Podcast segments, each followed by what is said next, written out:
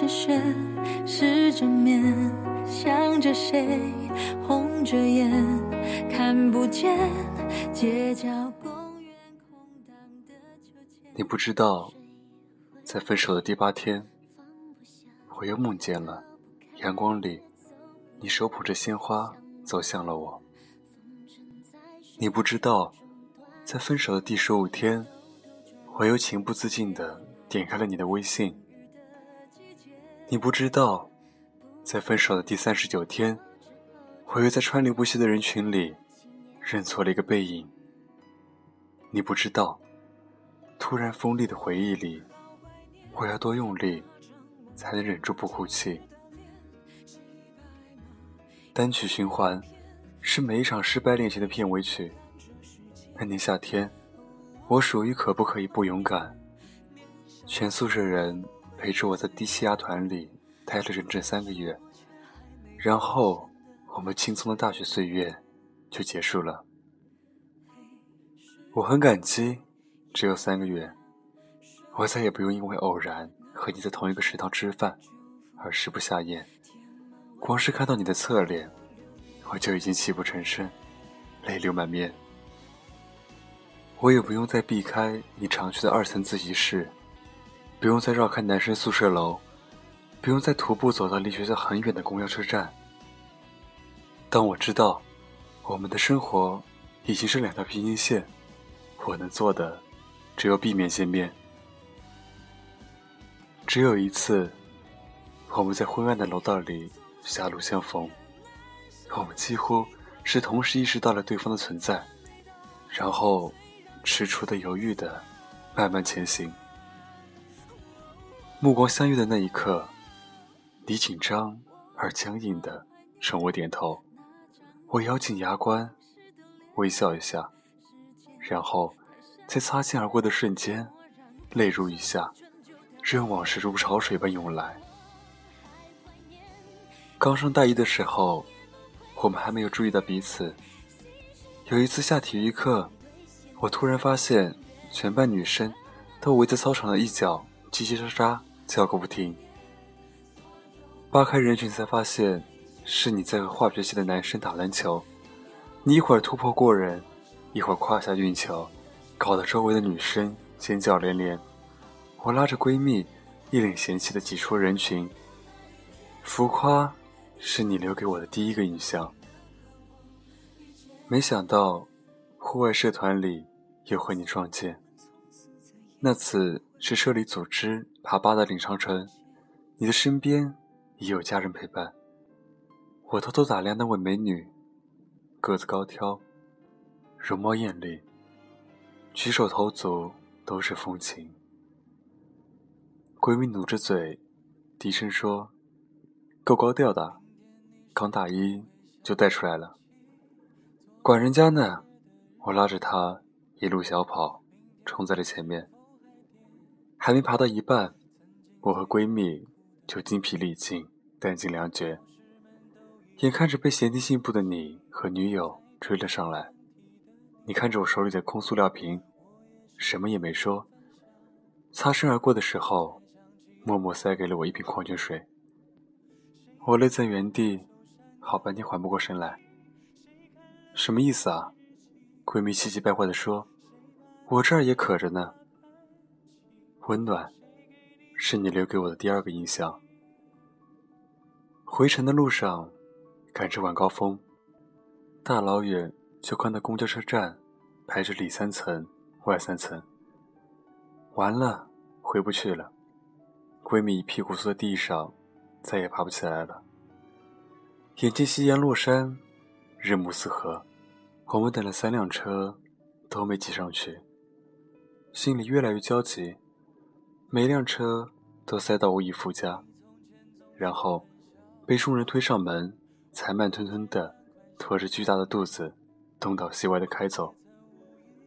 我和闺蜜在疯狂的人群里失去了方向，正披头散发的寻找对方，突然一双大手在身后吻住了我的肩膀，回过头，竟然是你。你有力的肩膀。隔开了我和这喧闹的人群，我第一次这么近距离的看着你的脸，那清秀的眉眼和冷峻的线条，像那刺眼的光，一下子照进了我的心田。有那么一秒，我们是完全对视的，我慌得赶紧低下头，生怕羞涩的眼神泄露了我的心机。别怕，这是你和我说的第一句话，在那样兵荒马乱的时刻。因为这句话，我的心像四月的风一样温暖而柔软。你拉着我和闺蜜，顺着人流挤到车门前，在开门的那个刹那，一股巨大的力量推着我俩冲进了车厢，而你因为反作用力陷进了人群的漩涡。我急得转过身去拽着你，却被疯狂占座的人群推到了一边。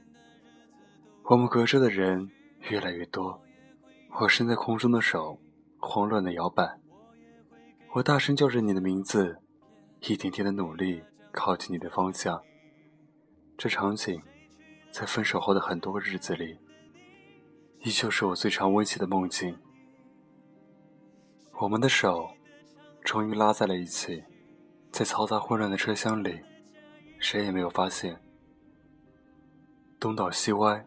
拥挤不堪的九百一十九路，成了我们爱情的发源地。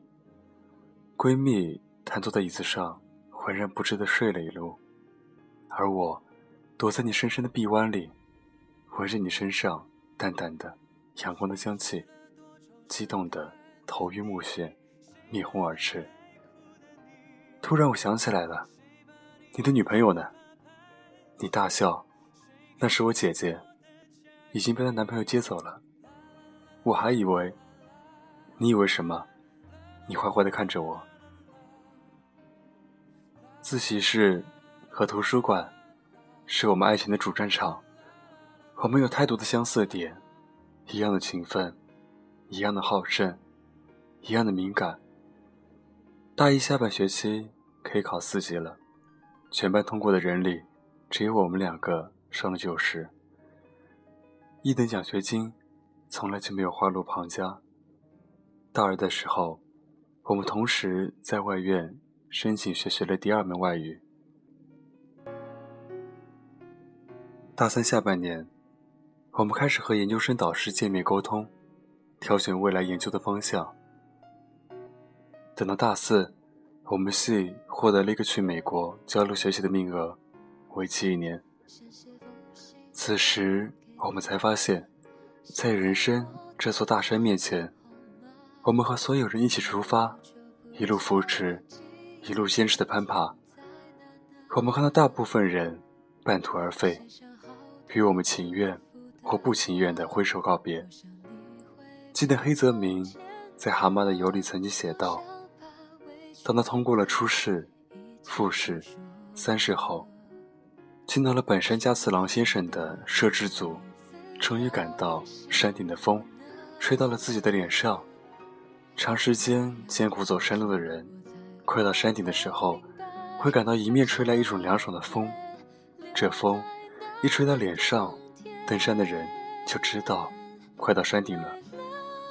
而我和你，一方面欣喜于即将登顶的成功，另一方面却发现，到最后，真正对手的。竟然只剩下我和你。我们发现，我们多爱对方一分，却让对手增强一分；我们多思念对方一秒，却让自己卑微了一秒。我们注定是天敌，在通往成功的小径上狭路相逢，因为我们在骨子里都需要给自己的付出一个交代。笔试的前一天，你来找我。表面上风平浪静，我们的内心却暗潮汹涌。临走前，你对我说：“明天一定要全力以赴，不让人生有任何遗憾。”我点头，泪水在月色里悄然滑落。我们各自闭关修炼，一路过关斩将，终于在面试的考场遇到了彼此。你瘦了好多，满脸疲惫。眼窝淤青深陷。最后这一仗，我们终于退无可退，避无可避的近身肉搏正面交锋了。名单是隔天公布的，有我无你。当天晚上，你提出分手，我哭着说：“是不是因为你输给了你的女朋友，所以你就这样残忍的惩罚我？”你说过要全力以赴，不留遗憾的。你苦笑着说：“我输给谁都可以，除了自己的女朋友。我们分手吧，你还有很多事要准备呢。”你头也不回地消失在路口，任凭我无力的呼喊，在夜里嘶吼。此后，我疯狂地背红宝书，练口语，做翻译。三个月后，我如愿登上了去往洛杉矶的飞机。临行前，我给你发了微信，我写道。再见。我等了很久很久，都没有得到你的回信。偌大的机场，无数的痴男怨女痛哭流涕，孤零零的我，彻底失去了你。在美国的这一年里，我不断的从闺蜜那里听到关于你的消息。你以全国第一名的优异成绩，考上了心仪导师的研究生。你越来越帅了。某天中午，你和一个胖胖的女生在学武食堂吃了顿饭。闺蜜总是问我：“你什么时候回来？”我翻着日历，一天一天的熬。终于，到了回程的日子，老爸把我接回了家，睡在自己温暖的小床上。一大早，给妈妈精心制作的蔬菜疙瘩汤给香醒，然后睡意惺忪的爬起来。从写字台上摸出了手机，突然，滴滴，手机响起，上面赫然出现了你的消息。你不知道，在爱上你的第十三天，为了吸引你的注意，我在篮球场上拼尽全力的耍酷。第二天腰酸背痛，连下床都困难。你不知道，在爱上你的第二十五天，我因为看见了你的名字。才报了最不喜欢的户外爬山社团，还特意捞上姐姐来试探你，被她嘲笑到现在。你不知道，在爱上你的第四十六天，我发现你真的很聪明，我必须奋力奔跑才能追上你的脚步。每天和你一起下了晚自习，我还偷偷跑到男生宿舍的地下室里苦学到深夜，才能保证在下一次和你的名字一同出现。你不知道，在爱上你的第一千零七十八天，美国大学的那次招生，我输给我最爱的人。我心服口服，虽败犹荣，但我不能让你左顾右盼。我太了解你，越艰难的处境，越能激发出你的斗志。你不知道，在爱上你的第一千两百九十六天，我偷偷去机场送你，不敢露面。不敢流泪，不敢回你的短信，我怕你知道我的不舍。我怕这不舍会变成你向前的牵绊。你不知道，我赌上一生的幸福与快乐，赌你会回来。你不知道，此刻我就站在你家对面。不知道这篇文章读完有没有虐到单身的你？总之，我读完感到心里非常暖。